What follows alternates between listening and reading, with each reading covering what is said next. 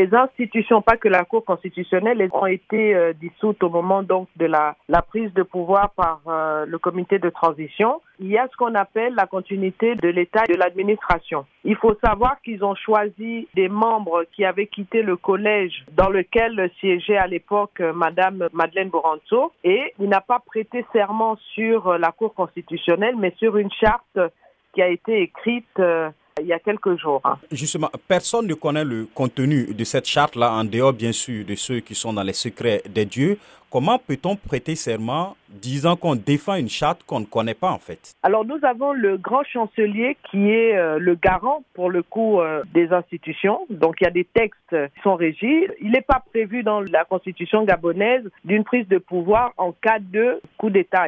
Du coup, il a fallu, avec l'aide morale du clergé, rédiger. Donc on va dire qu'il y, a quand même la morale du clergé. On ne va pas remettre aussi en question toutes les parties prenantes donc à la rédaction de ce texte pour faire en puisse euh, exercer euh, la continuité de l'État. La durée de la transition n'est pas connue. Est-ce que les Gabonais ne se lancent pas dans une voie dont ils ne connaissent pas l'issue? De toute façon, on n'avait pas d'issue avec Ali Bongo qui était au pouvoir. Nous, ce que nous attendons aujourd'hui du président de la transition, Brice Oligui, on a vu la feuille de route qu'il a donnée. Il y a d'abord le prochain gouvernement qui sera composé de civils. Ensuite, après, ils vont s'attacher à régler la problématique de la Constitution où ils appelleront les Gabonais à s'exprimer par l'intermédiaire d'un référendum. Donc nous sommes tous oui, nous attendons ce qui va être fait. Mais on ne lui donne pas le pays. On l'accompagne dans la mise en place de la restauration des institutions et nous restons des observateurs, des lanceurs d'alerte si nous constatons qu'il y a quelque chose qui ne va pas. Pour l'instant, il répond à toutes les demandes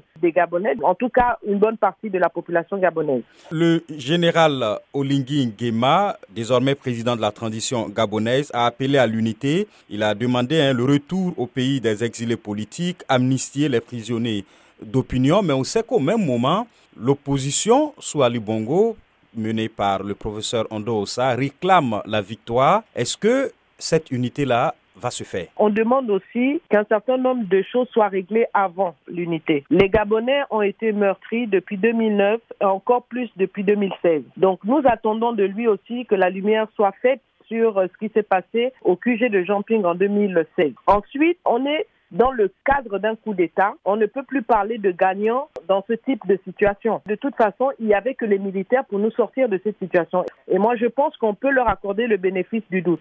Quels sont les grands chantiers qui se présentent devant le président de la transition, Brice Oligui Nguema? Le premier grand chantier, c'est la réécriture de la Constitution. Nous avons également les préoccupations premières des Gabonais, donc avoir de l'eau dans les robinets, de veiller à ce que la dignité humaine soit respectée dans son ensemble et surtout euh, faire en sorte que les Gabonais de nouveau se reparlent. Donc pour ça, il va falloir que chacun mette un peu d'eau dans son vin pour que nous construisons le Gabon de demain.